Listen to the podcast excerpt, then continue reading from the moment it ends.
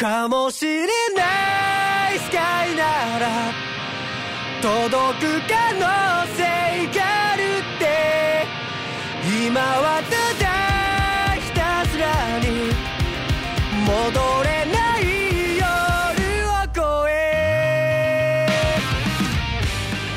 Fala, mestres, beleza? Thunder aqui, sejam bem-vindos ao nosso Chá de Trovão, o seu podcast semanal para falar dos animes da semana. Esse episódio foi gravado ao vivo em nossa Twitch. Se você quiser acompanhar as gravações, entrem no link aqui na descrição. Então é isso, preparem o seu chá e vamos lá. Episódios 31 ao 34 de Golden Kamuy, eu sou o Thunder, e quando o cara é brabo, ele sequestra o, o flashback dos outros, e aí faz o flashback virar dele. Meu Deus, Turumi é insano. Eu sou o Rafa e até diretor ruim virar bom aqui, é impressionante. Aqui é o Maurício e temos no cast agora a maior ladra da Rússia. Isso é true de alguma forma ou 100%. 100%? Uia! Caralho. Tipo, eu tô com a história. Eu fui abrir a história dela aqui agora. Tem uns casos que, assim, é essa mulher tinha carisma. Não sei se você vai querer pegar um momento especial pra falar mais dela, da, da Golden Hand, mas essa tinha carisma, porque os roubos que ela fez na Rússia, olha.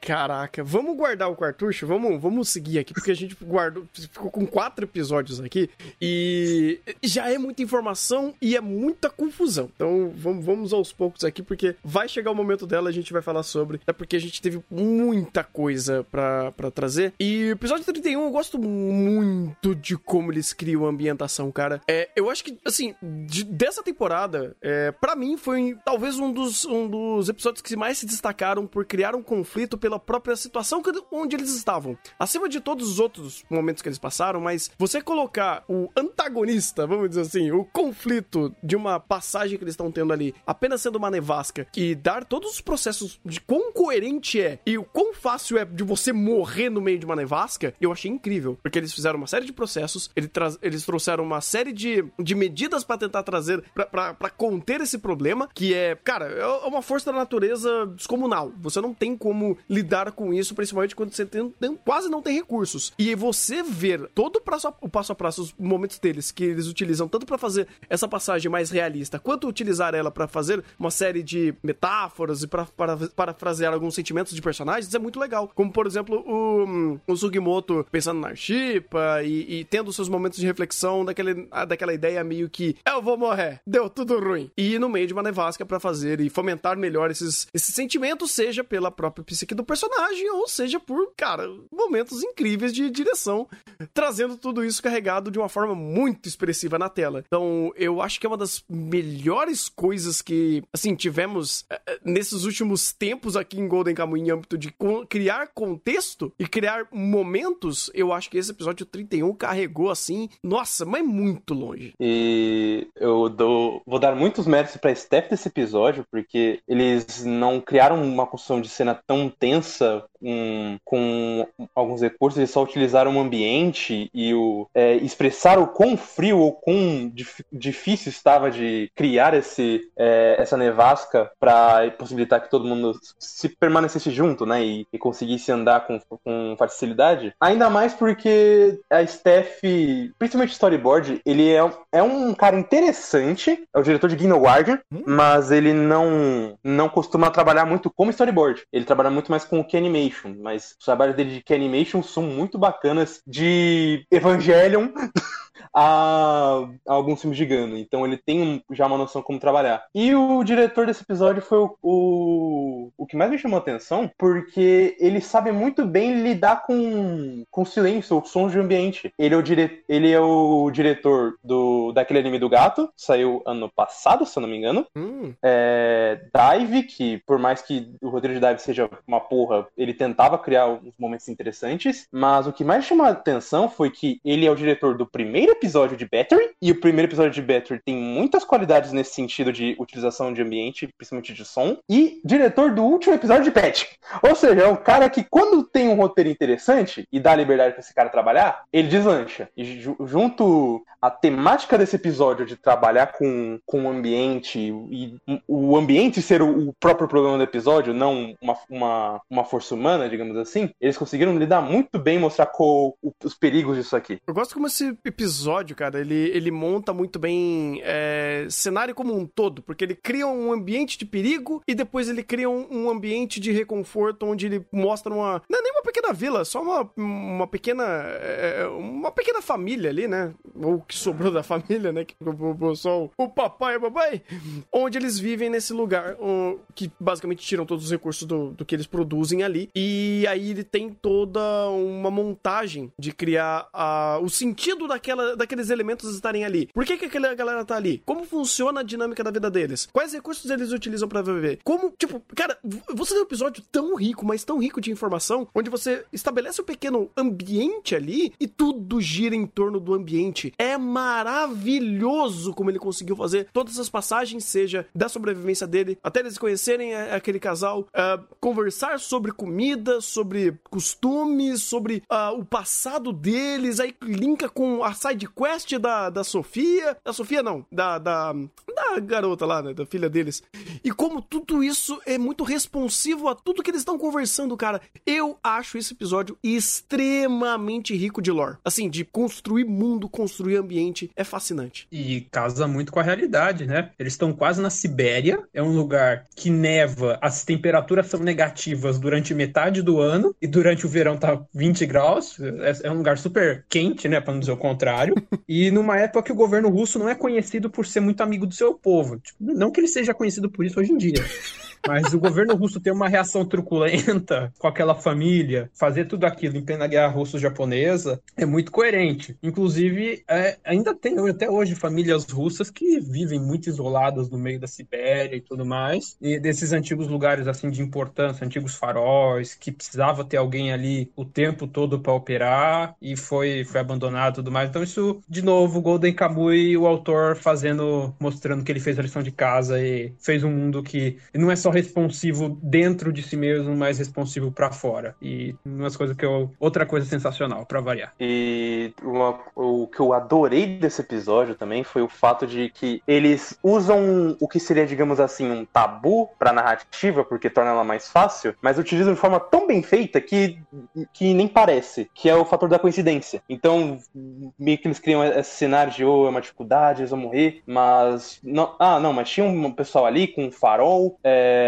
que possibilitou eles a se salvarem. Inicialmente você pensa, nossa, tão fácil assim, mas quando, assim como eles, quando eles explicam é, toda a questão do ambiente, do porque a família tá lá, e são ótimos diálogos, não, não é uma coisa expositiva e genérica só para fazer a conversa, a, a, explicar o explicar o seu recurso. Eles explicam tão bem, como o próprio Maurício falou, é, fazem uma boa lição de casa para tornar a, o verossímil bem encaixado no roteiro, que a, o o fato de, mesmo que seja uma coincidência utilizada, é positivo, porque você, porque você não criou apenas a, coincidência para a história fluir. Você criou todo um cenário, todo um, todo uma lore, todo um, um, todo um ambiente interessante dentro desse lugar e faz ele ser marcante, mesmo que seja é, para um, um episódio específico. E ele acaba até gerando um, um, outro problema futuro, que é o caso da filha do, do casal, que é bem bacana a história. Sim, é, é, é cara, eu nem vejo isso isso tanto como um, um recurso para facilitar a, a, o, digamos, o, digamos assim, resolver uma situação, porque é, é tantos processos para fazer isso ser sentido e ser feito, porque você tem, por exemplo, quando o pessoal do Sugimoto tava lá é, tentando sobreviver à, nevasca, eles não estavam simplesmente, ah, aceitei, ah, vou morrer. Cara, eles queimaram o trenó, eles fizeram uma forma que eles conseguiam, uh, vamos assim, incubar o calor do fogo é, e se aglomerar para tentar se esquentar, cavaram o chão para tentar sair da nevasca.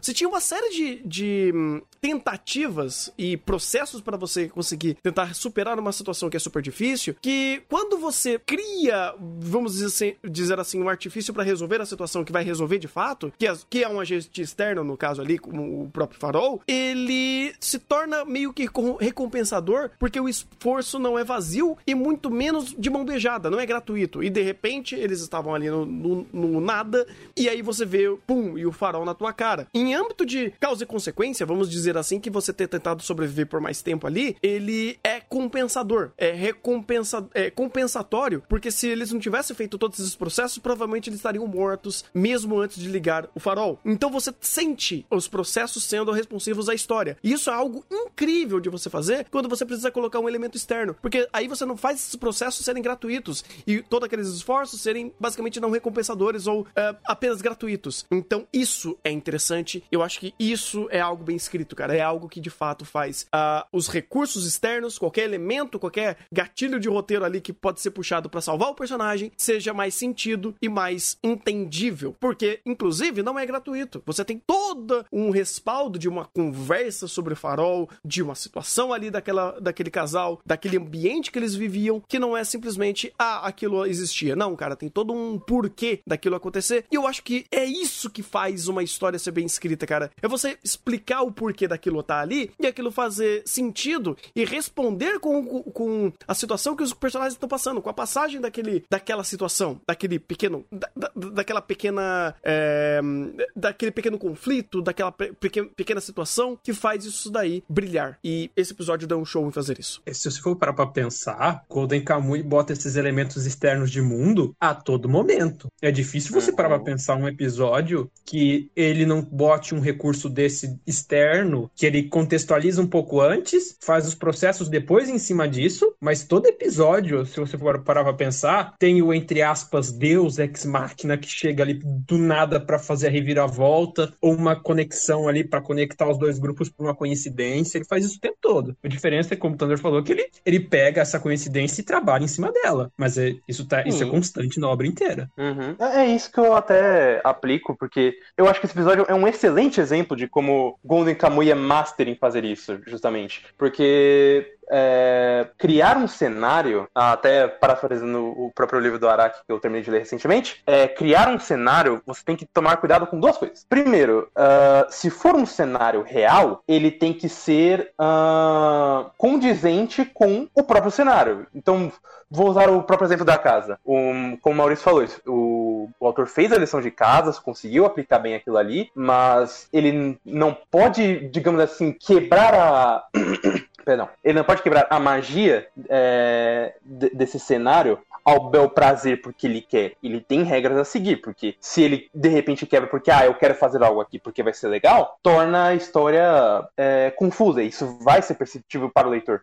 E o, o outro fator é que, perdão, ele não deixa esse cenário ser gratuito. Então, como, como vocês falaram, como até, eu até falei também, é, mesmo que o próprio recurso seja um deus ex machina, ele prepara um longo terreno de processos antes e todo um contexto de mundo depois que esse o fato de ser uma coincidência é até ótimo, porque ele cria um, um cenário é, vivo e responsivo aos personagens. Então os personagens não estão só andando por aí, olha que lugar legal novinho. Não, o, o cenário sempre existiu, sempre teve a sua lore, é, sua vivência, ele só tá tem, eles só estão passando por ali agora. O que torna esse cenário ainda mais vivo do que já é. Exato, exato. É, é, eu acho isso incrível, cara. É, eu acho, tipo, como eu falei, de elementos externos que acabam acontecendo e criando situações é, mirabolantes pros personagens lidarem, como por exemplo o Stenka no começo da temporada, que foi muito legal. Esse daqui foi muito verossímil e processos muito bem é, computados e, cara, que, que visual, sabe? Que momento essa nevasca nos trouxe, nos trouxe, cara. É, eu, eu, eu não sei se foi, mas para mim foi um dos momentos mais marcantes de, de tensão que Golden Kamuy criou para em cima dos personagens. Que eu falei, mano, vai morrer alguém, vai morrer alguém. Não, não, não tem mais o que fazer. mas. De... hum. não, eu só quero interromper só pra dizer que isso é uma coisa que ele sempre fez e nunca perde atenção. De o, o maior. A maior dificuldade deles nunca ser um ser humano, mas sim o frio. Porque o frio dessa região é complexo para caralho. É. Uhum. a gente teve quase o, o, o Shiraishi morrendo né? No, no final Uhum. do episódio 34. Não, não, o, o Shiraishi- Ogata. Oh, hã? É, não, o final do 34 foi o Shiraishi, mas o Ogata também quase morreu. É, ah, é verdade, é verdade, é verdade. É, no, no final do 34 que eu tava falando, quando o, o Shiraishi tentou sair lá do, da geleira que tava Ah, ruindo tá. e tal. Então, Uhum. é verdade, verdade. Todo cenário, geralmente, às vezes ele acaba tentando matar um personagem mais do que os outros personagens. É que o, o, o Shiraishi lá, ele meio que tava andando em cima de iceberg. Então, o gelo quebrar é mais previsível do que do nada uma nevasca. né? Pois é. Mas também uma nevasca ali no meio da situação não era nem tão impossível assim de acontecer. Eu, eu acho que, assim, não conheço, obviamente, a, a geografia da região, mas não acho que de repente você tá no meio de uma geleira, de um lugar com, assim, que você não vê nem o céu de tão encoberto que está, do nada começa uma tempestade. Então, é, é um ponto que provavelmente existe uma probabilidade muito alta disso acontecer. Pois é, pois é. Então, não sei, não sei se o autor vai usar isso pra tentar matar outro personagem de novo. Mas ele tem essa oportunidade. Sim, sim. É, só queria comentar um negócio desse farol aí, ah, antes de dar um pouco de assunto. Claro. É que eu não sei se você, se mais alguém sabe, eu descobri recentemente, que estão saindo uns ovos de complementares a cada episódio de Golden Kamuy. E desse farol foi muito engraçado, porque foi um ovo, acho que de dois minutinhos, deles mostrando o. Peraí, o Koito e o Tsukishima limpando o vidro do farol. Lembra? Os velhinhos falaram: ah, o farol tá desativado, tem que limpar pra poder ativar. E é um ovo de meio de comédia com os dois limpando o vidro do farol. Eu falei: nossa, que legal. Mais um pouquinho complementando e fazendo piada numa situação, numa situação super tensa ali. Não, eu- aliás, o Nekama é o gênio em fazer isso. A piada da urina com o Sugimoto e o Oto- Oto- Otoishi. Meu Deus, eu morri de rir nesse episódio. Olha que negócio escatológico, sabe? Não, você olha e fala, ai, que coisa de genérica, fazer piada com cocô, mijo. Não, aqui é genial! Não, Aqui é genial, inclusive pela direção, né? Não, beleza, tá todo mundo, mano, grudou essa porra aí. Ih, rapaz, vai ter que mijar. Ih, não, peraí, peraí, peraí, vamos lá, vamos lá, vamos lá. Aí volta, tá todo mundo tipo, ô, merda, o que que a gente acabou de fazer? Aí você tem o... o... o coito lá, tipo, tomando um chazinho. Hum, tá tudo bem com vocês aí? Não, melhor que a cara do Sugimoto nessa hora de, ah, não, eu mijo, pode deixar! Que vai sair correndo, é! É, é, Ah, não, é verdade. É até legal verdade, de mais você pra- pensar eu, eu, eu- eu confundi a cena, é, é- é mais pra frente mesmo. É, então. É, é até legal você parar pra pensar que quando, se- nesses lugares que neva, as duas formas que, ele- que o povo tem pra remover na neve fácil das ruas é com ou com ureia ou com sal. Coisas que a urina tem, os dois. A uma temperatura de 37 graus. Quentinho.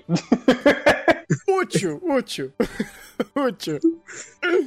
Ai, caraca. Não, e é legal, cara, que eu, eu gosto muito como é, eles montam é, é, com- é, explicações expositivas em momentos que fazem todo sentido. Eu adoro essas explicações, cara, porque, por exemplo, desde quando eles estão, sei lá, quebrando o trenó pra fazer ele, é, é, pra usar o fogo dele pra tentar esquentar um pouco, ou ah, eles re- refazendo, né, criando um novo trenó, ou até mesmo esses pequenos processos, esses microprocessos eu acho muito legal, legal porque eles criam situações pra fazer explicações. E aí você tá sempre fazendo os personagens conversarem sobre coisas que são pertinentes, expositivas e constroem melhor a cena, constroem melhor a situação. Então é um excelente uso de, de expositividade pra mostrar processos em situações que, por exemplo, ah, você como espectador, você não vai entender, mas o personagem ali, eles são tão diferentes um do outro que eles têm informações que um não tem. Assim, um tem o outro não tem. Então eles explicarem um pro outro pra tentar lidar com essas, eh, essas etapas que eles, assim, são novas pra eles, fazem todo sentido. É muito bacana, cara. É muito bacana como eles conseguem dosar tudo isso. Eu acho que um dos elementos mais interessantes disso é justamente por conta até do próprio Tsukishima, porque ele é o único que consegue é, traduzir o russo. Então, ele sempre tem que passar a- esse, esse tipo de informação em, em momentos importantes. Então, você pega até no episódio de Shenka, ele sempre fazia o, o diálogo expositivo ou, ou a tradução justamente quando precisava. Ele não era tipo parar qualquer nego na rua e vamos mostrar como ele sabe russo. É diferente de um certo Ju- Jujuba, Ka- Jujuba Kaiser, que não sabe usar diálogo expositivo, Gonen Kamui sabe e usa com louvor. Tira esse negócio de perto de mim, por favor. Só um dedinho. ah, filho! Eu vou trazer um cutelo aqui de, de dálmata pra você, tá? ai, ai. É, também nesse episódio tivemos a comparação, né, com o Ogata com o Lince, né, faz todo sentido, né, e, e, e, eu gosto dessa flag que eles levantam, porque ela é muito... Hum, ela é muito intuitiva, eu diria, sabe? Porque você traz aí uma faceta de um personagem que você já conhece, e você sabe que ele pode acender o pavio a, a qualquer momento e fazer uma merda muito grande, mas também eu gosto dessa dualidade que eles deixam com ele meio que... ele meio que se distanciando e não aceitando, mesmo que ele entenda essa conexão que ele tem com o Lince, ou esse simbolismo que meio que fica no ar, quando principalmente ele tem uma cena, né, que ele tenta matar o, o Lince ali. Eu acho interessante, cara, ele meio que tentando relutar contra a própria natureza dele, e é um simbolismo que, por mais que ele deixe muito, muito pouco subjetivo que eles querem fazer, né, em cima disso tudo, ainda é interessante a reação do personagem sobre esse simbolismo que meio que é um, um efeito externo. E aparece um Lince, eles estavam falando sobre Lince, sobre o conceito de um Lince, e aí você joga com o elemento em cima do Ogata, e o Ogata reage a, essa, a esse simbolismo como uma forma de rejeição, né? Mas ele meio que acaba não fazendo porque não faria sentido fazer aquela. Uh, dar aquele tiro nele. Mas ainda é interessante você mostrar o simbolismo, conectar o personagem quando joga para ele, para ele, é, ele agir, né? Ele reagir quanto àquele, àquela situação que é simbólica perante a própria construção de cena. Você tem uma ação natural da situação falando, cara, deixa isso de lado, isso daí não tem o que. Não, não tem por que você matar esse bicho aqui. Então é interessante como você cria todo o simbolismo e re, é, é, respalda essa cena numa cena mais real, numa situação mais mundana e não só simbólica. É, é, o processo parecido que foi feito no episódio 34, né? Porque as renas estão fugindo da Rússia, quando está falando da história dos dois que fugiram da, do, do Kiloran, que tinha fugido da Rússia com o pai da Shipa, e daí depois tem o Tigre, que tem a ver com o, o apelido do, do Kiloran, que ele foi fazendo todas essas conexões no 34. Exato. E até o próprio Lobo, né? Sim, Hã? sim, o, o, a questão do, ah, do Wilk, né? Lá do. Com, o Wilk. É, com o Lobo. Cara, é interessante que é uma estrutura muito, muito utilizada pelo Golden Kamuy. De fazer simbolismos, conexões com conceitos, fazer representações desses conceitos visuais e essa, essa representação, ela fica muito mais em encargo do espectador e do diretor, né? De, do diretor de passar e do espectador de sentir, mas a situação ali não é apenas, não é simbólica, é uma situação real que está acontecendo, porque ela é coerente e condizente com, as, com o, a situação que eles estão ali. Então, uma matilha de lobos aparecer e eles simplesmente criar uma ação, uma conversa sobre ele, não vai fazer eles agirem de forma que fomente ainda mais o simbolismo, é, porque não faria sentido eles fazerem alguma ação para meio que deixar mais escrachado ou pelo menos viabilizar mais ainda aonde eles querem chegar com aquela mensagem. Então, eles simplesmente é, pegarem essa situação que é real, deles estarem olhando um bicho ou interagindo com alguma situação assim, é, se torna mais responsiva. Se você parar pra pensar e falar, hum, é verdade, eles não estão no contexto que o diretor está fazendo da leitura da mensagem. Porque eles não têm esse tipo de, de conexão. Então não faria sentido eles fazerem uma ação que não é condizente com a realidade deles. Isso é maravilhoso que Golden, Golden Kamuy faz. E é, eu gosto como Golden Kamuy os simbolismos não são. É, são vários, só que nenhum é à toa. Porque é muito comum, aliás, a, a animes fazerem isso. Ou, na verdade, não só animes, muitas histórias errarem nesse tato que é, é, vamos jogar vários simbolismos, só que alguns eles só vão fazer sentido agora, porque agora os personagens vão, ou a situação vai acontecer dessa forma. Não é o caso, porque o próprio Ogata com o Lince, o, o próprio simbolismo do Wilk com o Lobo, ou até o uh, outros simbolismos que Golden Kamuy faz, ele sempre dá um contexto, até por se, nem que seja pela piada, desde o início. E aí quando você explica e você vê o personagem antes, durante e depois da explicação, você fala, caralho, todo sentido. Exato. Eles não agem só pra, ah, vamos fazer o roteiro funcionar. Não, não, não. É, isso daí não importa pro roteiro. As ações deles são, são indiferentes à situação que tava acontecendo. Uhum. E. Isso que torna o Golden Kamuy extremamente responsivo. Nossa, demais. Demais. É, e no episódio 32. Ah, tá. O episódio 32 é o, é o, é o, é o Batosai. Cara, eu fiquei perdido nesse episódio. Eu fiquei perdido. É? Eu fiquei perdido é, de quão bem feito foi o negócio. Porque eu amei a ideia de trabalhar tempo e espaço que esse episódio 32 nos trouxe. Como ele conseguiu dosar perfeitamente os elementos visuais é, em contexto com o personagem e mostrar muito bem a perspectiva do personagem para fazer a cena, cara, é maravilhoso. É maravilhoso. Pouco se vê isso. Porque assim, você usa, utiliza, né, de, um, de uma situação de um personagem onde tá escondendo a sua própria faceta, ou pelo menos que esse personagem carrega uma história gigantesca e super pesada. Você tem um único episódio para fazer esse personagem personagem e você acerta em tudo. Tipo, é muito difícil. É muito difícil. Porque, cara, você consegue dosar o. o... Já começa incrivelmente bem esse episódio quando você traz uma situação completamente mundana, né? Do Hijikata fazendo investigações e aí você volta a, a perspectiva para apenas uma situação num, lugar, é, tipo, numa pequena cidade, né? Um vilarejo é, de, de costa, né? Onde tem muitos pescadores e você começa a mostrar a historinha ali, contar toda a situação e toda uma investigação que tá procurando uma galera ali, né? Pelo menos um personagem, um, um assassino, né? Um serial killer. É um retalhador? Eu não lembro o que, que eles usam. É um retalhador. Retalhador. Ah, tô procurando um retalhador e tal. Você cria todo um contexto ali e você vai criando as passagens desse personagem, falando sobre esse personagem. E aí você cria todo o elemento de investigação que tem esse, esse bico de pássaro. E você vai fazendo todo o passo a passo, muito bem contado, muito bem segmentado, que introduz muito bem o conceito que eles estão se agarrando para fazer a investigação, o personagem em si e é o lugar em si, né?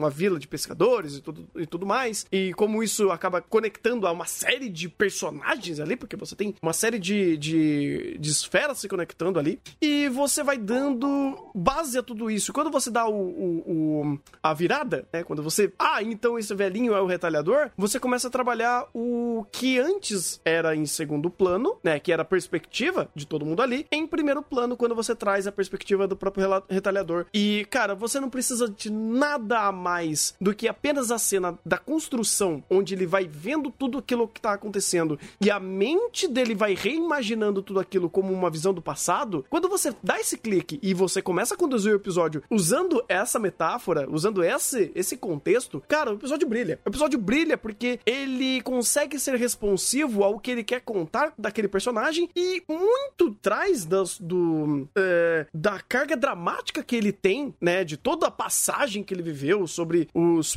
pesares de ser um retalhador e dos objetivos dele e como isso conecta diretamente com o Hijikata, porque daí você estabelece e, e constrói de forma secundária o próprio Hijikata na, na, na visão dele daquele mundo, né? Tanto visão política e como ele trabalhou com as, aspecto do shogunato e o que, que ele fez no passado usando um personagem em primeiro plano que não era um personagem que a gente conhecia, que era mais um tatuado. E Golden Kamuy já fez isso várias vezes muito bem. Muito, é, de pegar aqueles, aqueles personagens do episódio, fazer o, o, a trama rodar em cima dele, e isso daqui segue é, e serve para você trabalhar secundariamente os personagens que já são recorrentes na obra. E mais uma vez, um episódio que manda muito bem fazer isso, e principalmente porque o diretor trabalhou horrores nesse episódio. Então, já que você tocou no ponto diretor, deixa eu falar da história desse episódio, que essa de, esse, a desse episódio foi de longe a mais forte. Oh. Porque de storyboard, você tem um cara chamado Masahiro Ando, talvez vocês não conheçam por nome, mas o trabalho dele foi de que animation, storyboard de Fumeto, blá blá blá, de sempre. Mas ele também fez é, é, o diretor de Shirayuki e o diretor, que é o, eu acho que é o principal aqui para se trabalhar, de Araburu. Então ele já sabe muito bem usar o storyboard e brincar com personagens e apresentar personagens num único episódio e torná-los já únicos em uma única, uma única, é, uma única apresentação, que foi o caso do, do, do, do Ishinzo, se não me engano é o nome do cara. Mas não, não só isso, porque ele é só storyboard. O diretor é o Satoshi Toba. Ele, eu já falei dele aqui, ele é o ele foi o diretor do episódio 4 de Kebukuro. Hum. E ele manda muito bem, ainda mais nesse tipo de episódio mais reflexivo, que trabalhe com diversos pontos de vista. E o melhor de tudo, os dois já, trabalham, já trabalharam em Golden Kamuy antes, principalmente Satoshi Toba. E no caso, o, o, ele foi o diretor, no caso dessa temporada, do episódio do Tsukishima. E o Masahiro Ando também trabalhou no, nos episódios da Schenka e no episódio do. Ai, foi o do, do circo. Ah, Ou seja, os dois já trabalham muito bem separadamente. Quando eu vi eles trabalhando junto e o nível de absurdo que foi esse episódio, eu falei, faz todo sentido. Porque os dois já sabem trabalhar perspectiva, já sabem construir personagens de forma única, sabem utilizar storyboard, sabem utilizar silêncio e momentos reflexivos. E você vê todo esse episódio é, fomentando muito do, do Shinzo o quanto ele se sente é, impotente, cansado e triste, né, por, por toda a merda que aconteceu, o quanto ele foi traído e sente toda essa amargura do passado e mantém essa, é, essa essas memórias nele e ele tenta a, até ao chegar o momento do episódio continuar ou de onde ele parou para finalmente se libertar? E o caso no caso o próprio Hijikata acaba fazendo isso? É só mágico. E você constrói um, um personagem e dá todo o contexto até da época que ele viveu e do que ele vive agora sem diálogo expositivo ou coisas do tipo. Tanto que de certa forma o diálogo expositivo do início nem era tão necessário. Apesar de introduzir fazer a gente entender um pouco melhor como foi agora é, todo o contexto aplicado e toda a, a dor desse personagem, cara, você gela. E é um personagem que apareceu e morreu nesse episódio. Você não, você não pensa, ah, ele vai ser incrível desse jeito. E ele é, ele é absurdo. Eu acho que ele é um personagem que ele funciona tão bem, cara, porque ele basicamente ele pega toda a temática de Golden Kamuy e retrabalha ela no ponto de vista dele. Quando ele, que é um, eu acho que é um momento muito emblemático da história, quando ele começa a achar que ele não de, que ele não merece a paz, porque ele, ele conseguiu chegar num, num estágio avançado da vida, né? Chegou uma certa uma boa idade e ele meio que teve todo esse peso de viver com essa culpa. E tem uma coisa que ajuda a conectar muito bem e tra transmitir muito bem essa mensagem, que é algo que a gente já conhece de Golden Kamuy e é uma informação nova. Pelo menos até onde eu lembro é uma informação nova que já era é uma explicação nova de uma coisa que a gente já conhece, que é o conceito dos Ainus. E quando ele falou que Ainu significa humano e aí ele traz todo esse traçado de uma vida desumana como um retalhador de, de todos os pecados que ele teve por tirar pessoa,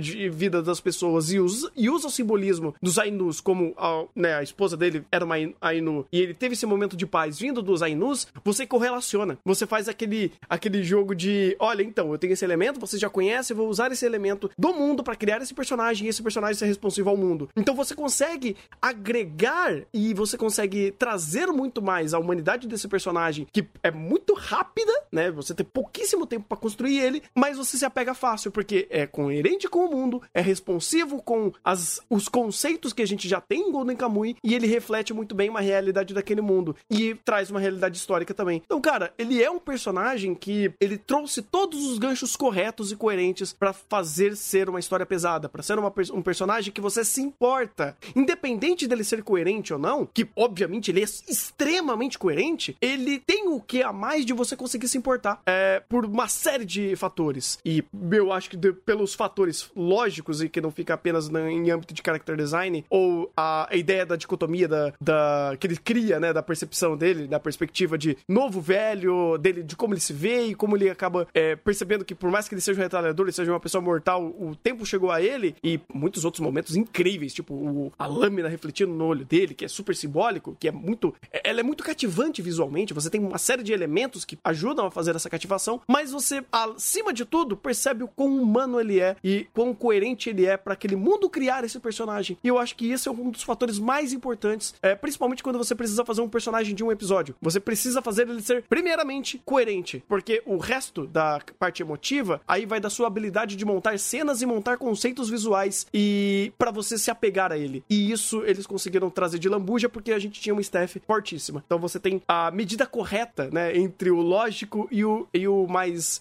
E, e a emoção. E aí você consegue fazer essa medida correta e fazer esse personagem ser um puta de um personagem incrível e um puta de um episódio maravilhoso. É, só mais um detalhe sobre o próprio do Shinzo, que eu gostei de uma coisa que você falou, que ele é um personagem é, que consegue agregar no, no, no, próprio mundo de Golden Kamuy, mesmo, mesmo não estando diretamente conectado a ele, que é, é um dos fatores que torna esse personagem extremamente bem escrito. E, de novo, como eu falei, mostra como o mundo de Golden Kamuy é riquíssimo, porque, tá, mesmo que ele seja baseado no, no nosso mundo, ele ah, teria toda a liberdade, como a gente até falou, e até um dos mesmos que o Maurício teve, de não, não respeitar a, a verossimilhança até certo ponto e, é, pela desculpa da liberdade narrativa. Mas ele utiliza tão bem esses quesitos e sabe agregar personagens e mundo e as informações que eles poderiam ter até esse ponto que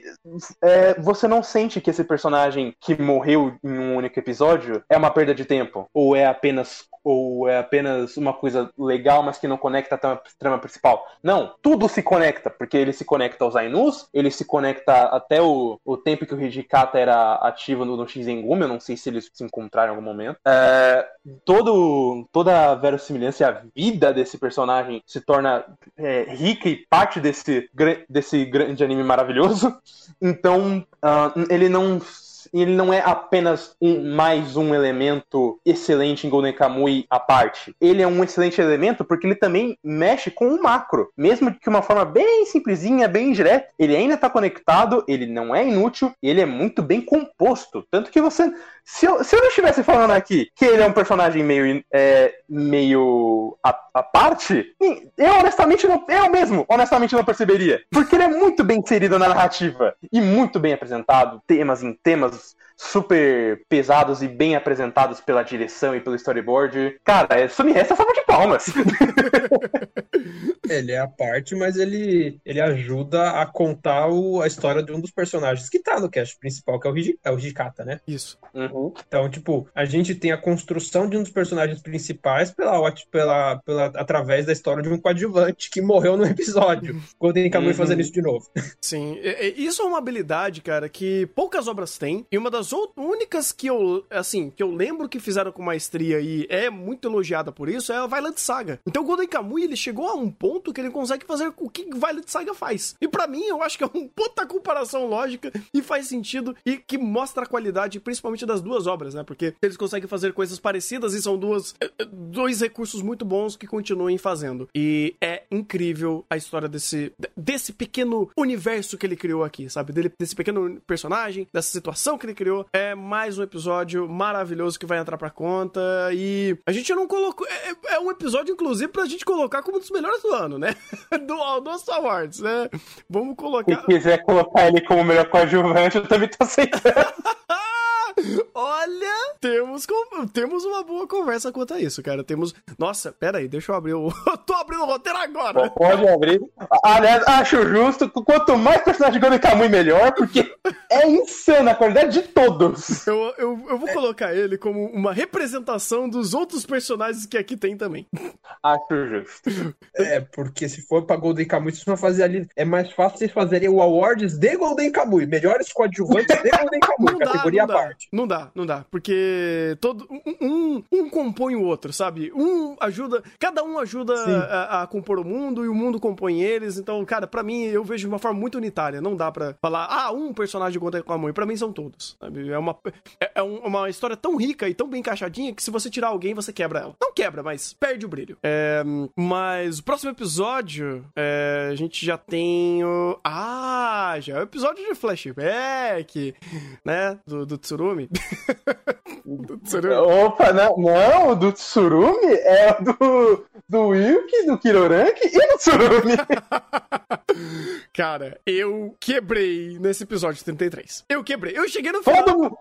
Você percebeu? Desculpa, você percebeu que você quebrou em todos os episódios? Não, não, não, não, não, não, não. Pera aí. Mas é com essa revelação eu quebrei. Eu quebrei. Ah, sim. Essa, essa revelação eu falei, mano, vai, vai tomar no cu. Ninguém esperava. Ninguém, ninguém. E outra, não só não esperava, como é, ficou tão ali é, na, na névoa essa informação que quando você levanta o fato de que o Tsurumi era aquele espião, você começa. Cara, eu pensei tanta coisa. Eu falei, mano, peraí. Eu acho que eu esqueci. Eu perdi um, um, um. sei lá, uma bagatela enorme de informações ali, porque eu não consegui conectar o que ele tava fazendo ali com o que ele vai fazer lá pra frente, apesar de fazer todo sentido, de alguma forma. Eu fiquei perdido. Eu fiquei confuso, porque, uau, foi. foi cara, foi muito do nada, velho. Foi muito do nada. Não que seja incoerente, foi... mas foi, foi muito do nada. Foi o início da carreira do Tsurumi no exército, provavelmente, né? Uhum. Então, é. E, e de certa forma, é forçar um pouco a barra, mas conecta com o porquê que o Tsurumi tinha tanta certeza que o Kiroranki era aquele, aquele cara aqui do Imperador e já bateu o fio na hora ali. Hum tinha. E se eu for parar pra escovar o roteiro de Golden Kamuy, provavelmente eu vou achar mais alguma outra coisa. Cara, ou seja, faz o Tsurumi saber exatamente o que ele tá querendo fazer. é, é, que- o- faz- fazer o Tsurumi, tipo, ter a percepção correta da situação desde o começo. Porque ele já sabia quem era o Kiroran, que ele já sabia quem era o Will, que já sabia. Ele já sabia de todo o seu rolê. Então, se a gente puxar a capivara e for meio que fazendo essa, re- esse, esse retrocesso, a gente vai ver que ele meio que já sabia de muita coisa e tudo que ele fez foi muito coerente com o que ele já sabia. E o Inclusive, Tsurumi não justifica- sabe onde tá o ouro. Só isso. Sim, inclusive justifica muito bem o- as próprias atitudes do, do Tsurumi dentro do, é, dos flashbacks de outros personagens, como do Tsukishima, porque ele já tem todo um grande plano e ele ter todo esse grande plano ou todas essas informações faz todo sentido com tudo que ele viveu agora, né? Ah, e como ele tá puto e querendo reformular toda a porra toda, sabe? Tipo, como ele quer um poder. é, é, co- como ele quer dar uma repaginada no exército, vamos dizer assim, né? Fazer o negócio funcionar na, na base da, da porrada, na base da violência. e aí você pega todo o passado dele, onde ah, basicamente ele teve todo o contexto de guerra é, e ele tá vendo que o Japão. é, é, é, pelo que eu me lembre, né? Não sei se eu vou, vou errar essa parte, ele tá vendo que o Japão ele tá meio que tentando ser pacifista demais e tá meio que perdendo poder militar para os outros países que estão em volta, não é isso? Se eu não me engano, é isso dele e do Hijikata, mas o Hijikata quer, quer ser mais extremo que isso, se eu não me engano. É, era um rolê assim. Eu acho que era um rolê mais ou menos assim. Então, tipo, meio que faz todo sentido ele querer ser ultramilitarista, porque de tudo que ele passou, e ele vendo todo mu- e principalmente da parte da Rússia, que pós-guerra, inclusive, meio que a- acabou é, querendo, tipo, vendo o exército meio que tentando ser pacifista demais pra ele, é in- inadmissível isso. Inadmissível. Só duas coisas. A gente tem que tomar muito cuidado com tudo que esse personagem fala, porque quando ele deu a desculpa que ah, eu, eu quero fortalecer o exército pra fortalecer nossa pátria, foi num contexto de tentar convencer emocionalmente outro personagem. O Tsuruma é um personagem muito escorregadio Ah, pra gente convi- confiar em qualquer coisa que ele fala. É verdade. Nossa, E- pode crer. Tanto que Então- quanto mais a gente conhece esse cara, Mas- mais novidades. É, tá cada vez mais difícil confiar nesse cara. Então, não, confiar, no- é, por favor, ninguém confia, né? O cara que guarda uma metralhadora escondida na máquina fotográfica não é, não é digno de confiança. Acho que já diria o ditado, ou algo assim. Não, o problema. É... Não, o, o, o meu ponto não é nem confiança. O, pro- o problema é que o, o- a, a, a Steph tem a cara de pau, a canalice de fazer a gente começar a criar sentimento por esse cara. Porque não tem nada mais empático do que você ver ele meio que se despedindo da esposa e do filho. Tipo, no meio de um tiroteio. Tipo, isso dá aquele, aquela flag de. Hum, eu sinto sua dor, bro. É nóis, tamo junto. Só que no segundo seguinte, a gente vê a cara dele sem expressão, olhando pra isso como se não se importasse. Nossa, é exato. Ao, Exato. mes- ao mesmo tempo que. Olha como o nível de Golden Kamuy é absurdo. Você, ele fala isso, ao mesmo tempo ele faz essa cara de não se importar, ao mesmo tempo que você tem a cena dele tocando fogo na casa com uma cara de não me importo com eu vou matar todo mundo que eu encontrar pela frente. Exato. Então, é tipo, é uma. Não é nenhuma antipatia, mas é, é uma revolta, sabe? Você sente um ódio vindo desse personagem pelo que aconteceu. Porque por mais que ele seja um pouco inflexível quanto à a, morte da esposa naquele momento, não é como se ele não tivesse. Ah, não, tá tudo tranquilo, minha, minha esposa morreu. Não, ele fala, mano, eu vou matar todo mundo que fez isso comigo, cara. Ou melhor, que fez isso com ela. Então você tem um- uma resposta a um sentimento de forma negativa, mas que é uma, uma forma que dá valor à vida que ele tinha, à esposa que ele tinha, à pessoa que ele cuidava. Então você percebe que por mais que ele tinha uma máscara, essa máscara no, fun- no fundo, no fundo, no fundo, quando a situação explode, ele ainda tinha empatia com aquela situação. Tanto que ele tentou proteger a esposa. Ele tentou fazer alguma coisa que não envolvesse ela em toda a merda que, que ia acontecer. Porque ele sabia que ia dar merda. Ele sabia muito bem. Tanto que os próprios russos que foram pra lá estavam atrás dele, não do, do Wilk. Então, é, você percebe que ele tinha aquela ideia de: olha, é, é duro, é difícil. Perdi, mas não é como se eu tô ca- tacando foda-se por, por eu ter perdido alguém importante pra mim. Que não era pra ele. Ele não queria perder. Ele fez de tudo pra não perder. Mas já que ele perdeu, agora ele vai querer matar a galera que fez isso. Ou com Já sentimento. tava disso. morta. Não, Não, não, não. Matar a galera que fez isso. Tipo, matar a galera que matou ela. Ah, ah, tá. Faz sentido, faz sentido. Entendeu? Ele ficou puto com isso, sabe? Ele não, ele, ele, não é como se ele, ah, eu vou ser malvado, vou matar minha esposa de graça. Não, não foi isso que aconteceu. Não, é- até porque o Tsurumi Aliás, ele ele- ele racional. Sim, sim. Uhum. A- Aliás, ele respeitou muito bem, porque ele deu uma morte pra ela com colocando ela no- na casa, pegando fogo e tal. Então, não, não- olha como é a diferença de dar o tom certo pra fazer esse personagem ser um é, antagonizado. Ele não faz coisas malvadas a troco de nada. Porque a garota, a esposa dele já tava praticamente morta, o bebê também. Ele não precisava piorar mais a situação. Ele dá um enterro e sai com a cara de que vai matar todo mundo dali. Já é o não o suficiente. É, uma, é a maximização do, de da qualidade de criar esse antagonista. E além do mais, ele já tem toda essa motivação e ele não tem uma parte da cabeça. Esse aí é, é um antagonista difícil de confiar, realmente. Eu gosto de como ele é mais uma bomba relógio aqui no, no Golden Kamuy no bom sentido. Porque pisou no calo dele, ele vai matar. Simples. E aqui em É, Golden é- Kamuy é bem isso, cara. Tipo, tá, todo o cast principal, se um olhar pro torto pro outro, é morte. É, pois é. Inclu- Não precisa nem olhar torto, né? Eu acho que nós estamos numa situação do cast que não precisa olhar torto. Tem grupos ali que se encontrarem é bala. Nossa, cara. Vamos lembrar que o, o Tsurumi só fez aliança com o Sugimoto porque ele tava de bom humor. É, é incrível. Todo mundo sabe, não, eu confio no Tsurumi. Todo mundo faz aliança com o Tsurumi. É impressionante. É porque todo mundo sabe que não deve confiar, por isso que eles fazem aliança, entendeu? Ah, faz sentido. Você, você espera ser traído se você faz uma confiança, eh, faz uma aliança com alguém que você não confia. É, mantenha seus amigos perto e o inimigo ainda mais perto, né? Exato! Hishikata tem isso, Tsurumi tem isso, todo mundo tem isso aqui.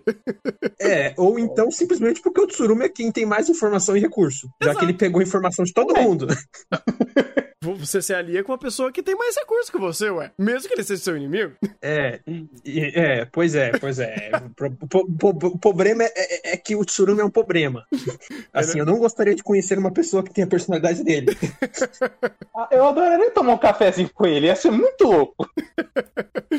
Se você saísse vivo depois do café, tá bom. É, não, a ideia é essa, né?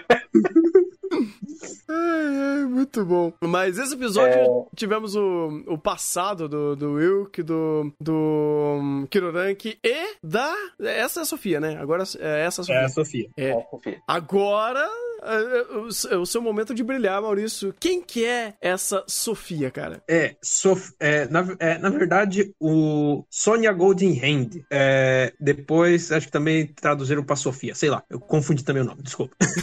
Tudo bem. Mas ah, aqui eu não vou saber falar Rússia, mas ah tá, Sonia Golden Hand é o apelido dela. O nome dela é Sofia Ivanova, Ivanovna Bru, ah, não sei falar russo.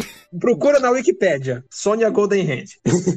Ou olha as referências, já, já tá o arquivo. Mas vamos lá. Quem foi ela? Ela foi uma, uma, uma vigarista na época do Império Russo, viveu ali até 1902, e aí é um, é um ponto interessante, ninguém sabe mais ou menos ao certo quando ela morreu, o que dá a brecha para o que o autor de Golden Kamuy fez, de trabalhar com ela depois do ano, entre, entre aspas, ela morreu. Por quê? Porque ela, ela era uma vigarista muito conhecida no, Império Russo pelos diversos crimes que ela fez. Ela era uma, literalmente uma celebridade. As pessoas, ela, vocês terem uma ideia, ela botava anúncio de jornal para conseguir os comparsas dos crimes dela e o povo aceitava, porque ela era uma celebridade. O suposto túmulo dela é lugar de peregrinação até hoje para as pessoas pedirem é, sorte quando forem fazer os crimes, os assaltos. E tem as histórias. E tem as histórias. Tipo o roubo de uma joalheria, que ela, ela foi numa joalheria comprar joias, super bem vestida, uma dama aristocrata. Ela pediu para entregar as joias que ela escolheu na casa dela, que o marido ia pagar. Até aí nós estamos em 1800 e pouco, né? Super normal. O marido vai que cuida das finanças. Só que Quando o joalheiro chegou lá com as joias, ela falou, recebeu o cara lá, um cara, o mordomo da casa recebeu ele, levou pra antessala e depois o cara foi preso e levado pro manicômio, o joalheiro. Por quê? Porque ali era a casa de um médico psiquiatra que antes disso ela foi lá e convenceu o cara que o marido dela era velho, tinha feito dívida, que não sei o que das joias, para fazer o joalheiro ser preso e ser levado pro manicômio para roubar as joias. Fora outros crimes, ela ela casou, ela foi presa em, naquela prisão que o Golden Kamuy coloca e ela fugiu várias vezes daquela prisão das mais diversas formas. Ela casou com o chefe da prisão, enganou ele para fugir do chefe da prisão duas vezes, assim, é, literalmente, ela seduzia os guardas e fazia e, e fugia, literalmente enganava o povo e fugia. Ela tem outro assalto à joalheria que ela literalmente botou anúncios no jornal para pro povo encenar fazer uma família para ela ir lá e assaltar e tipo os caras entre... levarem as joias lá e ela fazia todo o rolo para prender as pessoas e depois ela sair com dinheiro. Então, até que, né, ela simplesmente foi finalmente foi presa, mandado para Sakalinsk, né, ali aquela prisão que o coisa. Fugiu, como já falei, fugiu duas vezes. A primeira seduziu o chefe da prisão, a segunda seduziu o guarda da prisão. Ficou anos vivendo lá naquela ilha solta, porque os guardas simplesmente desistiram de prender ela.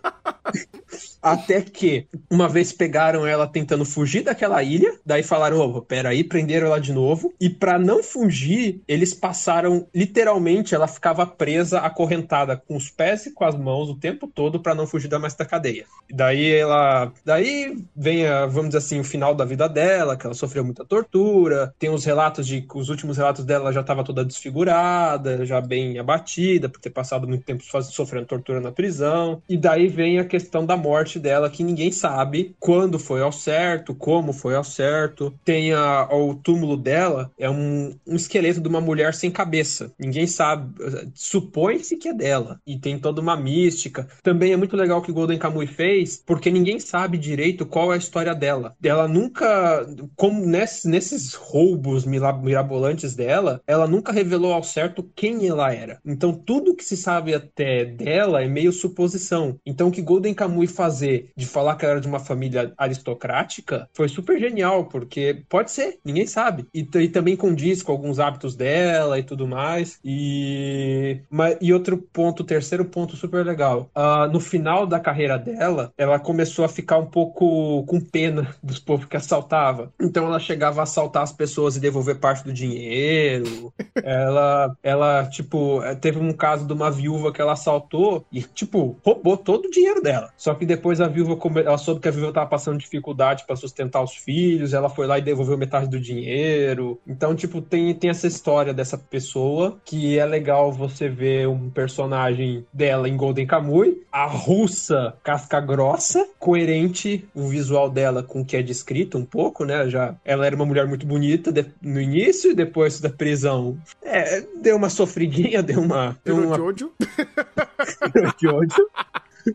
Exa exatamente. Até aí é coerente. E, e ela tem um pouquinho de empatia no final e tudo mais, também é coerente com a própria história da personagem. E, e é isso. Tem mais algumas historinhas, mas se eu ficar aqui contando a história dela, vai ficar o tempo todo. Mas você já viram o naipe da criatura, né?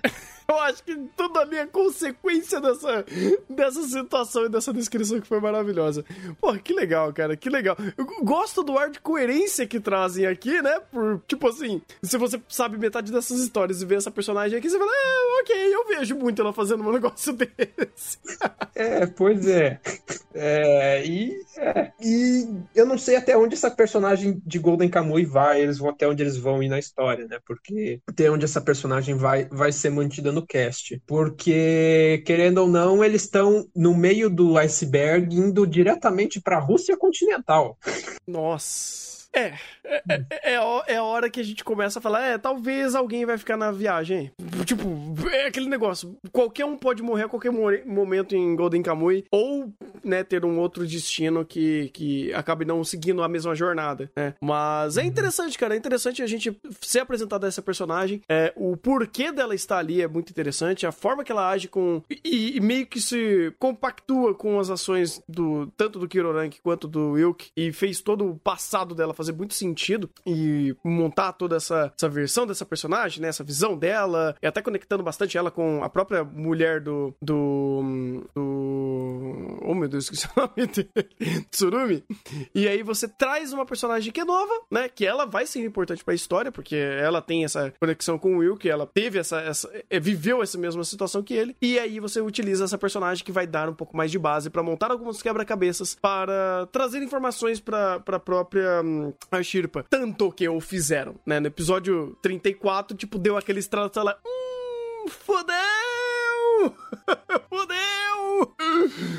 E ela foi muito importante para fazer tudo isso, além, apesar de que também é muito interessante você ver o, o, o, ter conhecimento sobre esse personagem, sobre essas situações como um todo. E assim como o episódio 32, é, ele monta melhor é, o ambiente, monta melhor a situação, monta melhor aquela, aquela região, inclusive, que eu acho que é interessante saber de, de, de toda aquela operação que eles estavam fazendo para salvar ela e aquela cidade tinha completamente envolvimento. E ainda mais você deixa um extra aqui, porque nesse episódio, olha só que interessante você tem a, a main quest e junto com a main quest você tem a side quest, que é a filhinha daquele casal está ali. Conveniente? Talvez não, mas talvez sim, mas isso daí não importa. Eu não sei nem se é. ela vai acabar viva, né? Porque, nossa, é verdade, né? Eles nem chegaram a, a ver essa personagem. Então, é, talvez ela nem tenha saído. Inclusive. Eu acho que ela nem saiu, hein? Uhum. Caraca, verdade. Só, verdade. só que daí, isso é que é legal de Golden Kamuy. É, por mais que aqui a gente não fique fazendo teorias no chá, mas o, o Golden Kamuy já abriu uma série de lacunas para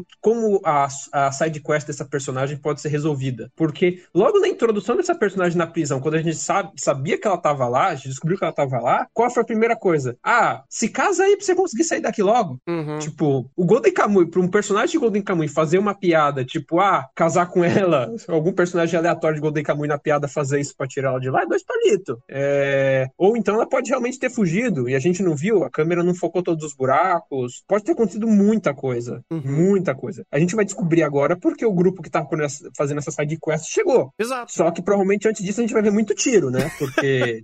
ah, muito tiro, muito tigre também. Pois é. E, e, e, esse tigre tem um dado interessante. Porque hum. agora Golden Kamuy errou. Agora eu vou ter que bater. Ih, a geografia não condiz. Que, que ele fez? O que, que ele fez? Então, tem um ponto ali da ilha, de, eu vou chamar a ilha de Sakalinsky porque é o nome atual dela, tá? Uhum. É, eu esqueci, Karaf, Karaf, é Karafuto, né? Que tá no anime, né? Isso, isso, Karafuto. É, é o nome japonês, tá. Lembrei agora. Então, ali naquela região tem um estreito que conecta com o continente, continente eurasiano, que dá, tem 5 quilômetros do continente e é tranquilo para você fazer a passagem pelo gelo. Só que ali na cidade onde eles estão, a, a distância até o continente é de mais de 20 quilômetros. Então ali não é um bom lugar para fazer a passagem e ali não seria um ponto em que um tigre, esses lobos conseguiriam facilmente fazer essa travessia. É tipo, eles têm que andar uns 50 quilômetros mais pro norte para fazer esse ponto. Tirando isso, perfeito. Caraca, então, tipo, é 20 quilômetros no meio do gelo para fazer essa travessia? É, é.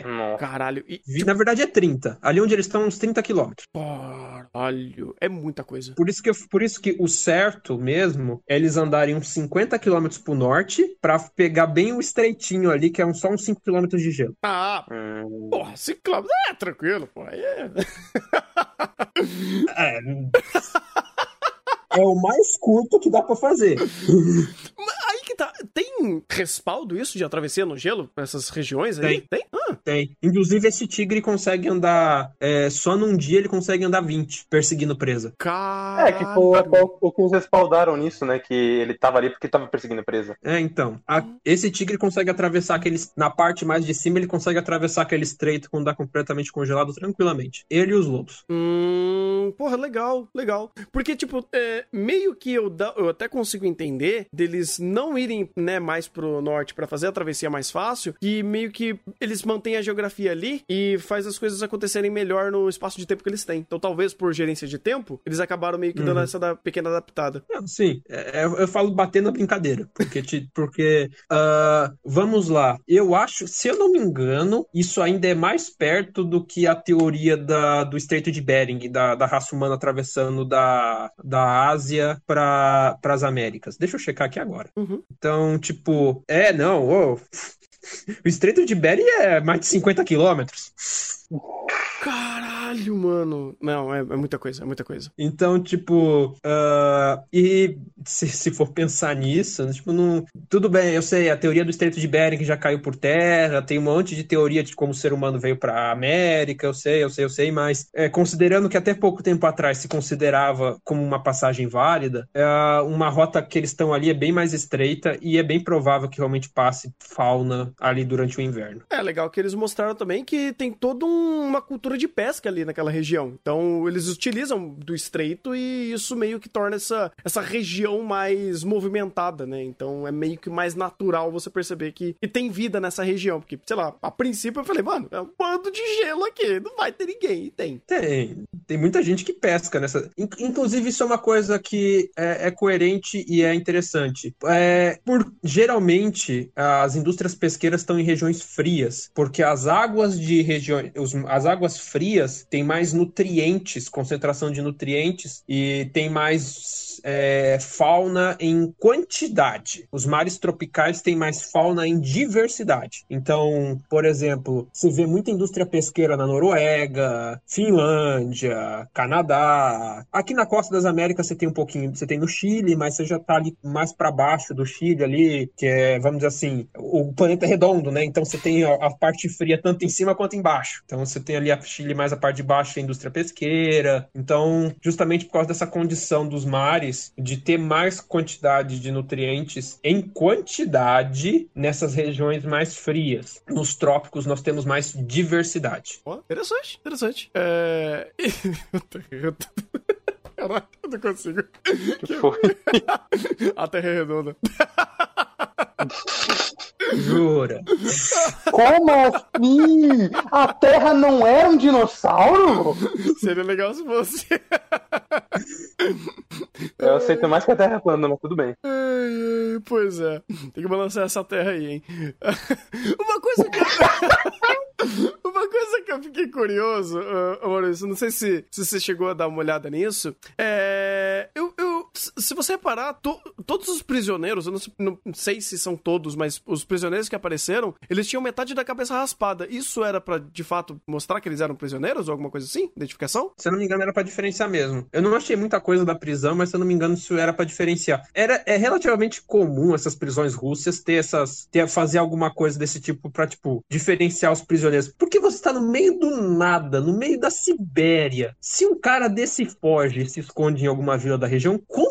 que você vai achar? Faz sentido, faz sentido. É, é, me, me parecia bem, bem lógico. Tipo, eu olhei, eu bati a cabeça, ah, o, o olho, eu falei, hum, ok, tá todo mundo com a cabeça meio raspada e isso daí é uma fácil forma de você de- identificar quem que é, quem que é, é, hum, é- é- quem que é, é prisioneiro daqui. E eu não sei se só você acabar raspando tudo ia, ia facilitar, porque eu não acho que alguém careca num lugar de extremo frio iria se sentir tão confortável, né?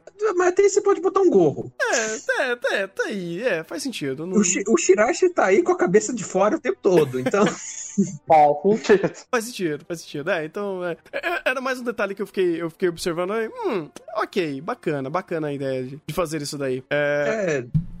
É que se você for parar pra pensar numa, numa fuga fácil dessa, o cabelo não cresce rápido. Então você, você consegue pegar fácil a pessoa e tudo mais. Tudo bem, ela conseguiria raspar o, a outra metade do cabelo rápido pra tentar fugir. Mas até aí é um jeito deles tentarem identificar mesmo. uhum, uhum. Gostei, gostei da, da, da ideia. É, é, e se tem todo um respaldo né, histórico disso, é, é mais interessante ainda. Ah, desse episódio também, né, hum, tivemos a, a conversa sobre o lobo, cara. E eu, eu não sei se era eu já começar a pensar sobre alguma coisa do, de conectar ao tesouro, porque por mais que agora que ele começou a ideia de falar sobre o lobo e parece que a Chipa pegou alguma coisa agora, eu não sei se isso já começa a conectar alguma coisa que a gente já tem de informação, ou é uma informação muito nova e ainda não é correlacionável. Ah, eu acho que não só é, mas.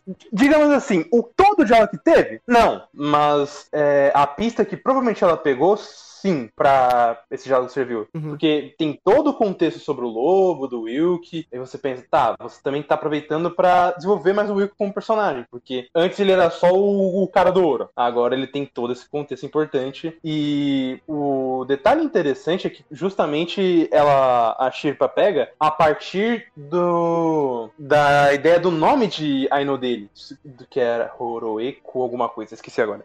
Mas eles, ela pega essa ideia e lembra dos símbolos e aparentemente isso tem alguma coisa a ver com o nome dele. Então você criou todo um, um grande flashback para contextualizar mais o Wilk, que é bacana para ele ser mais um personagem, e junto disso você acaba amarrando com as, com as ideias do ouro, justamente com a própria filha, porque ela que tem que ter esses míseros detalhes, segundo a teoria do próprio Kiroranki do Tsurumi. Então, é, eu não sei se. Eu não diria que esse passado do Wilk serve para o ouro, mas ele serve para o nome dele e a vivência dele como Ainu, que serve para a Shipa, que serve como pista. Então, é o, o Golden Kamuy de novo, amarrando as coisas para que elas pa passam, passem do ponto A ao ponto B e façam todo sentido sem ser uma coisa conveniente. Uhum. É, até porque o ouro, querendo ou não, é um ponto Z. É o último ponto que a gente vai ter. Uhum. Mas, é, é, e obviamente concordo plenamente com tudo que você falou, do, do quão é importante você montar isso, a ideia do, do conexão com o lobo dele,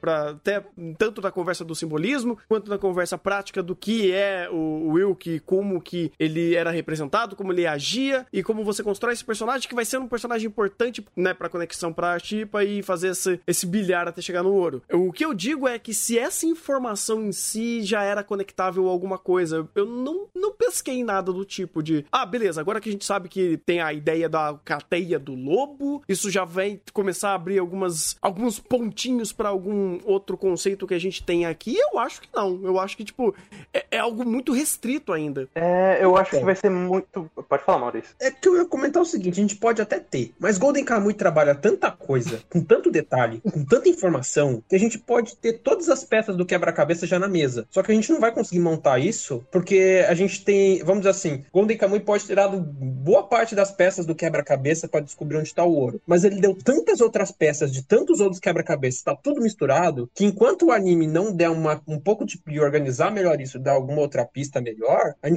não vai descobrir, tipo, não vai fazer a mínima ideia. Porque, por exemplo, o lobo, a gente teve nos arcos, nas, nas primeiras temporadas, a questão daquele lobo branco que era o, o cachorrinho da Chipa, né? Aquele lobo que estava lá no Japão ainda. Uhum. Então, Uhum. assim, você pode. Tem a questão da, da significado das palavras ali, que eles começaram a, a decifrar alguns, alguns kanjis ali na hora, que inclusive é pena que a gente não tenha o, a gente não tem o material original em japonês, porque provavelmente aquilo ali poderia dar pista muito boa se se a série já tratou ou não aquilo de, em algum momento. Uhum. Mas não dá pra saber. Não dá pra saber. Enquanto não der mais informação, a gente pode estar com todas as peças na mão, a gente não vai descobrir. É, tanto que eu, é isso que eu tava pensando, porque a única coisa que remete a alguma coisa é justamente o, a conexão que a Shipa fez com aqueles símbolos que o Sugimoto mostrou. Então, agora a gente teria realmente que esperar um, pouco até esse momento chegar. Por- porque, a, o, a- digamos assim, a, a peça em si faz todo sentido. A peça para o ouro ainda vai precisar de mais tempo pra maturar. Até porque a Shirpa não contou pra ninguém. Exato. É, e eu acho interessante, e joguei isso daí por, por conta desse ponto, porque ela meio que sacar dessa informação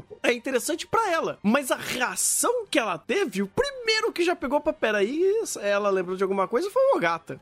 Então, assim, é interessante o, o, o que essa informação em si talvez não signifique muita coisa por agora e seja apenas uma informação que pra, é, é dela pra ela. Saber o, o, o nome do pai, né? não o nome, é o nome Ainu dele, né? Uhum. Não, o significado do nome, do Significado. nome dele Saber a história. Saber a história do A nome. história- Isso, exato. Saber a história do nome é interessante porque pra ela tem um significado, ou pelo menos é, aquilo lá, né, nem tem um significado, é uma explicação do porquê. Mas aquilo não conecta a nada a ela, é uma informação nova que ela relembrou. Mas é interessante que, assim, em âmbito de, de fatos ali, ela teve a reação e o, o, o, o Ogata já pegou a situação e falou, peraí, ela lembrou de alguma coisa. Então é muito mais interessante essa história pela reação e pela pouca informação que ela conseguiu com essa conversa, do que de fato pelas linhas geradas de tudo isso, sabe? Das, é, das respostas que tivemos. Porque de resposta mesmo não tive porra nenhuma aqui, sabe? E, e até interessante você parar pra pensar que esse finalzinho, ele deu a esperança. Putz, a Arshipa sacou alguma coisa dessa peça. Só que no final ele já enganou. Ó, não espera que no próximo a gente vai desenvolver isso daqui, porque o Ogata já prestou atenção, o grupo do Sugimoto tá chegando e, e a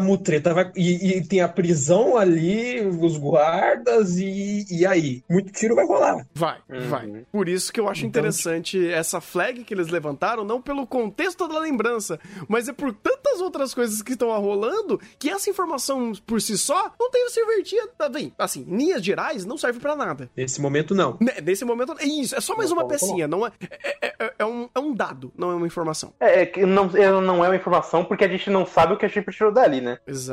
E o que esse, esse, a explicação do nome dele pode gerar na, é, na construção do, do mapa. Porque, por exemplo, ah, sei lá, tu tá aqui. Se ela tava conectando aos kanjis e se o mapa for conectado à construção dos kanjis, talvez o fato dela saber essa palavra, que é, o, é o, a explicação do nome dele, seja a sequência para fazer a, a, sequenciação do mapa. Ou alguma coisa do tipo. Só que daí, lembra, a gente tem que lembrar do próprio o Tsurumi, se não me engano, Tsurumi, uhum. que ele. Uh, deixa eu ver. Isso. É, quando ele tava conversando com, os, com o resto dos capangas dele lá, falando do. tentando ver de. que ele até falou que ah, não, não vale a pena tentar decifrar agora porque deve ser uma coisa que só a Shipa sabe. Uhum. Com ele falando, se não me engano, ele até remeteu aos kanjis, que não faz sentido aquilo ali, tá? Porque precisaria de mais alguém para decifrar aquilo, porque a Shipa não conhece kanji. É. Quem ensinou kanji pra Shipa foi o Sugimoto. Sim, sim. Tanto que foi, não, então, foi nem tipo... nesse episódio, foi no episódio passado essa informação, né? Então, então, já teve alguns episódios aí. Então você tem uma série de pontos que provavelmente, muito provavelmente, esse estalo que deu na cabeça da Arshipa é de um negócio relacionado ao ouro, mas você tem uma série de processos nesse mapa aí que não vai ser tão simples montar ele. Não dá nem para chamar isso de mapa. Isso é um gigantesco quebra-cabeças ali, uma gigantesca charada, né? Uhum. Não, e isso é bacana, cara. Isso é bacana porque é, torna mais rico. Torna mais rico toda essa situação, onde agora temos uma, um dado que ainda a gente não sabe para que vai utilizar, mas o que mais pesa nisso tudo é a situação que eles estão ali, né? Porque agora o negócio pode pegar fogo no meio da geleira, porque uh, o, o Sugimoto tá perto, tá todo mundo ali, explodiu a, a, a prisão, prisão, então, assim, é, cara, a gente vai precisar de mais uma temporada. Simples assim. Mais uma? Você tá sendo legal com uma. A gente vai precisar mais três temporadas, não vai dar não. Não, detalhe, quando anunciaram a terceira, ele falou, tá, dá pra fechar na terceira. Não, tá abrindo pra mais umas três. Eu acho isso ótimo, porque o orçamento Sim, tá melhorando, tá tendo mais temporada, isso é um bom sinal. Geralmente vai piorando o orçamento ao longo das temporadas. É, é verdade, uhum. é verdade. O que Golden Kamuy tá fazendo não é muito usual, cara, de ir melhorando. O último, o último exemplo que tivemos disso foi de Yoragairu, sabe? Que, porra, temporada foi indo e só foi melhorando o negócio. Uh, então é bom, uhum. é bom. Né? Aprende, aprende Boku no Hero. Aprende, para de fazer filme, porra. Ninguém, ninguém gosta de filme Boku no Hero, para. Ninguém gosta, ninguém gosta. Quanto ódio ódio. Claro que eu tenho ódio. Inclusive, é, não só aprende Boku no Hero, aprende que Bukuro e Higurashi, ao invés de botar um produtor para ser o diretor do episódio, é, ou fazer storyboard, faz como o Golden Kamuy, com o episódio 33, a, o diretor e o storyboard foi praticamente um key animator. Mas é um key animator, tipo, ótimo, porque ele trabalhou em coisas que ninguém conhece ou que são muito mal animadas, sabe? Tipo, Fullmetal, Shingeki, é, o que mais aqui ele fez? Uh, Paranoia Agent. Ou seja, é um cara fraquinho, sabe? De animação. Não sabe animar nada. E que não. E, que traz, aliás, muito conhecimento e é um ser experiente. Uh, e episódio é, 34, mesma coisa. É o diretor com de episódio e storyboard com menor currículo, mas que fez coisas expressivas. De Mahotsukai, Aria, é, Psycho Pass, Vinland Saga, quatro episódios de Vinland Saga, o Samagin por algum motivo, mas todo mundo tem a, a sua merda na vida. Então, é aquilo, o Golden Kamuy não tá só chamando gente boa, tá chamando gente boa, experi experiente e com excelente qualidade para trazer à tona todo o, o, os elementos que o roteiro traz e tornar a experiência do anime ainda mais incrível. Eles reclamam de barriga cheia, cara. Porra, o anime que eu gosto não tem nem roteirista e o diretor é uma merda, velho. Então, para de reclamar aí, por favor. Aí não é mérito. É demérito! É É demérito! Vai tomar no cu! Os caras contratam a porra de um, de um roteirista, mano! Vai pro inferno! E não é nem a primeira vez que faz isso, pelo amor de Deus. Ó, Thunder, eu vou te dar um roteiro chamado Keiichiro Kawaguchi. Ele também vai ser diretor, tá? Ai, Toma tomar aí. meu cu, velho. Ai, é, né? ai, meu Deus do céu. Ai, meu Deus do céu. Se vocês querem invocar o proibido, eu já, já, já fecho agora a gravação. Eu só ia comentar uma coisa antes da gente ir pra pauta feia de vez. Que é a questão do, da ideia dos revolucionários lá do pai da Chipa de da nação dos oprimidos, a nação dos Ah, pobres. é, teve esse rolê, teve esse rolê. Porque é mais um ponto importante na construção do que ele fala que a Arshipa é a salvação dos Ainus, né? A próxima geração e, de novo, ele desenvolvendo isso e querendo, tipo, dar importância para que as... É, é, é legal o que, ele, o que ele coloca ali de preservação da cultura, das culturas e, das, e de, desses, desses grupos minoritários, né? É que daí tá um pouquinho radical, mas ele literalmente, vamos armar as minorias pra gente resistir às maiorias. Historicamente não tá tão errado, né? Porque se algumas minorias existiram até hoje, não foi porque elas ficaram lá sentando, sentadas, né? Porque alguém morreu, e alguém morreu das maiorias. Eles até correlacionam Ah. com os índios norte-americanos, né? Que lá. Isso. Eu não sei se nessa É, época já verdade. foi isso, mas a gente sabe que historicamente foi uma chacina. Então, nessa- Uhum. então pensa que é- é- é- lembra sempre do mau exemplo. Eles estão na mesma época de Aparo e Ramé. Ai! Ai. Ai! Ai! É, tá na época da chacina. Puta vida! A Então, chacina também importa no caso, né? então, então meio que bate historicamente e no contexto da, da conversa, né? Porque ah, Uhum. é que assim, eu não sei o quão corria as informações em âmbito mundial, mas eu acho que um evento histórico desse, onde você tá de- literalmente fazendo uma chacina por minorias e destruindo tribos e mais tribos, eu acho que é uma informação que correria para os grandes e principais centros da- da- dessa, desse período histórico. É, e o próprio Will que já mostrou que ele era, ele, ele era um pouco mais intelectual, ele pesquisava um pouco mais, ele já mostrou que ele é, ele é um pouco diferente ali.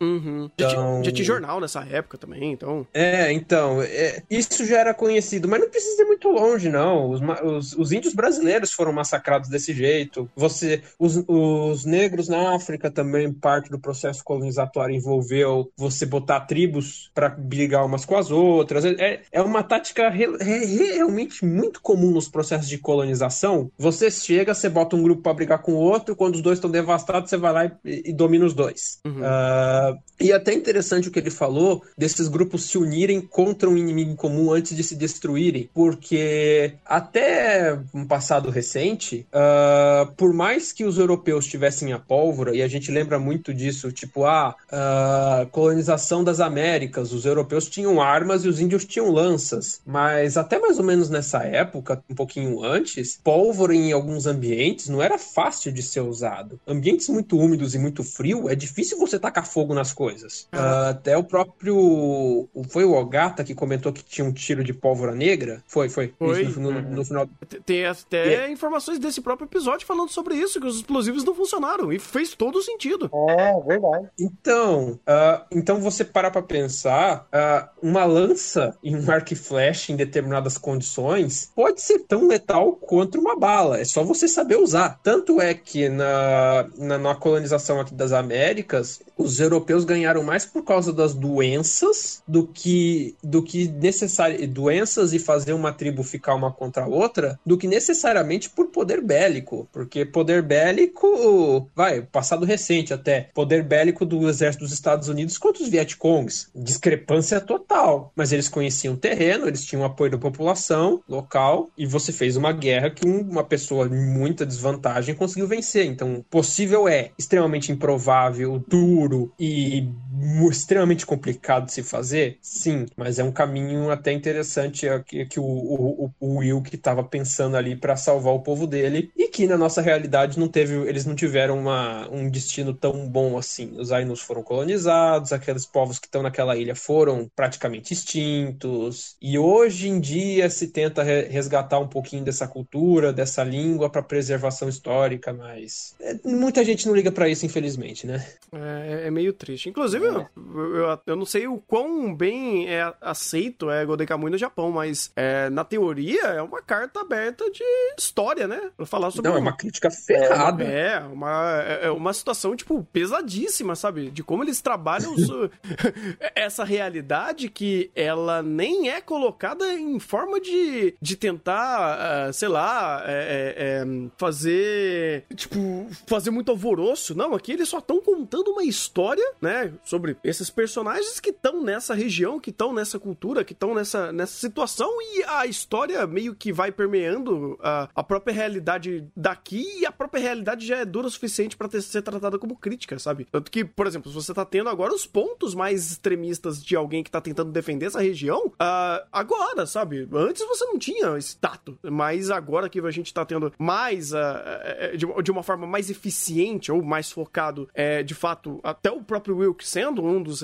desses revolucionários que estão tentando trazer recursos armados para proteger, né, esses, é, essa cultura, né, esses povos menores, é uma forma bem mais ativa. Mas, cara, Golden Kamuy é uma carta aberta de história, sabe? De falar, olha, é. olha a merda aqui, olha o que aconteceu. Inclusive, é até meio triste se você pensar nisso, porque se for seguir a risca, Golden Kamuy não vai ter uma história, um final tão, tão feliz assim, sabe? É, os personagens podem ter finais felizes, mas o objetivo da cultura que eles estão tentando mostrar ali não vai ter. Não, não vai ter. Então, é, é, é, é aquela coisa. E, e, é super importante. É, é, aquela coisa, Golden Kamuy se, se mostrando importante como obra por vários, por vários aspectos. E, e é legal essa crítica dele. Por mais que a crítica panfletária, a, a como é, não, não é crítica panfletária, é a, o ativismo panfletário de algumas coisas possa ser necessário, o modo sutil como Golden Kamuy foi introduzindo isso, primeiro apresentando a cultura Ainu, e que é um jeito, inclusive, de manter essa cultura vivo, né? Você, a, culturas não são estáticas, culturas se mesclam, culturas se preservam por, por N motivos. Então, é interessante como, metaforicamente falando, Golden Kamuy é um modo de preservar a cultura de povos minoritários naquela região da Ásia. Porque o autor está, por, ma, por meio de uma obra de cultura de massa japonesa, cultura pop japonesa, está popularizando e passando a outras pessoas um pouco dessa informação dessas culturas pra, que ajuda a preservar um pouco a história delas. É até uma metalinguagem bem interessante e ver todo o caminho que aos poucos ele foi introduzindo isso até chegar nos pontos que a gente chegou. Caraca, mano. Isso foi incrível. Eu só, eu só quero dar um detalhe que se você acha que Golden Kamuy é bem visto no Japão, você pode perguntar isso pro Tezuka Awards que ele ganhou e o prêmio de mangá Taisho que ele também ganhou. É, tipo, bem, bem feito, bem, bem feito. Muito bem feito. Bem feito, parabéns, sabe? que bom, inclusive, porque, tipo, é, é essa, essa hum, leitura mais aberta sobre a obra e a obra fazer exatamente aquilo que ela tá tentando dar como contexto, né, da preservação da cultura Ainu, cara, e, tipo, sendo, sabe, muito fiel a, a livros de história, ou pelo menos tudo que ele tá tentando respaldar aqui, ele respalda um saldo super positivo, cara, Golden Kamuy é uma das obras, assim, que, sei lá, é um clássico moderno, talvez, a gente pode colocar. Uhum. Sim, e é, só pra dar um ponto sobre um dos prêmios que o Golden Kamuy ganhou, é, porque às vezes tem umas premiações que são meio meme, porque, tipo, tem algumas que Dr. Tony ganha, por algum motivo. claro que vai Mas, nessa, numa delas, é, Golden Kamuy ganhou um dos prêmios onde tinha competidores como, ah, Chihaya Furu, Termai Romai, Sangatsu no Lion, Ginosade, é, Beasters, então podemos dizer que sim, ele foi muito bem conceituado diante de obras tão grandes quanto, sabe? É, as premiações de público, as premiações especializadas que tem critério, não é só popularidade. Uhum. Desculpe, eh, eh, não menosprezando aquelas, aquelas premiações de popularidade, mas assim, uh, nem sempre o que é popular é bom. Não sei se as pessoas estão preparadas para essa conversa. É, eu acho que elas estão tão preparadas quanto o terraplanismo, cara. Ai, meu Deus do céu, meu Deus do céu. A internet é um problema, mas, mas é uma ótima ferramenta também. É, não, de fato, quando você usa pro bem, porque, de fato, tem certas conversas que, cara, tem, tem certas conversas sobre animes que, desculpa, eu conecto a, diretamente como um terraplanismo, cara, porque a, o viés é o mesmo. a ideia tá ali, sabe? Então, se a gente se, defendem com, com louvores uma certa pedra aí, a conversa sobre terraplanismo não é tão diferente quanto é isso. Mas, de qualquer hum. forma, é, eu vejo que, ainda mais, né? Eu acho que depois de toda essa, essa, essa conversa sobre a existência do próprio Golden Kamuy, cara, nossa, isso elevou bastante meu, meu, meu respeito geral pela obra. Porque, de fato, se você pegar, metaforicamente, ele tá fazendo, né? Ele tá ajudando a preservar algo que o anime tá mostrando que tá acabando, né? E uma, uma parte da história aconteceu isso. Então, o fato dele ter todos esses momentos de, vamos dizer assim, slice of life, onde vai mostrando passo a passo e pequenos detalhes da cultura Ainu e desses povos dessa região, cara, isso daí é maravilhoso, isso é extremamente rico, isso daí é extremamente informativo e parabéns, Golden Kamuy, parabéns por ser uma obra tão, tão bem construída, tão inteligente em fazer essa, essas metáforas, essa passagem histórica e essa, vamos dizer assim, essa preservação histórica que acaba acontecendo de forma adjacente à sua narrativa. E é isso? Temos mais alguma coisa a falar? Porque, sei lá, já foi uma hora e meia. Eu imagino que. eu imaginei que seria mais ou menos isso mesmo. eu, eu acho até que ia ser um pouquinho mais, mas acho que, como foram quatro episódios, capaz de ter esquecido alguma coisa. Não, foi assertivo. A gente falou dos principais pontos, eu acho que, que foi o suficiente. Foi o suficiente.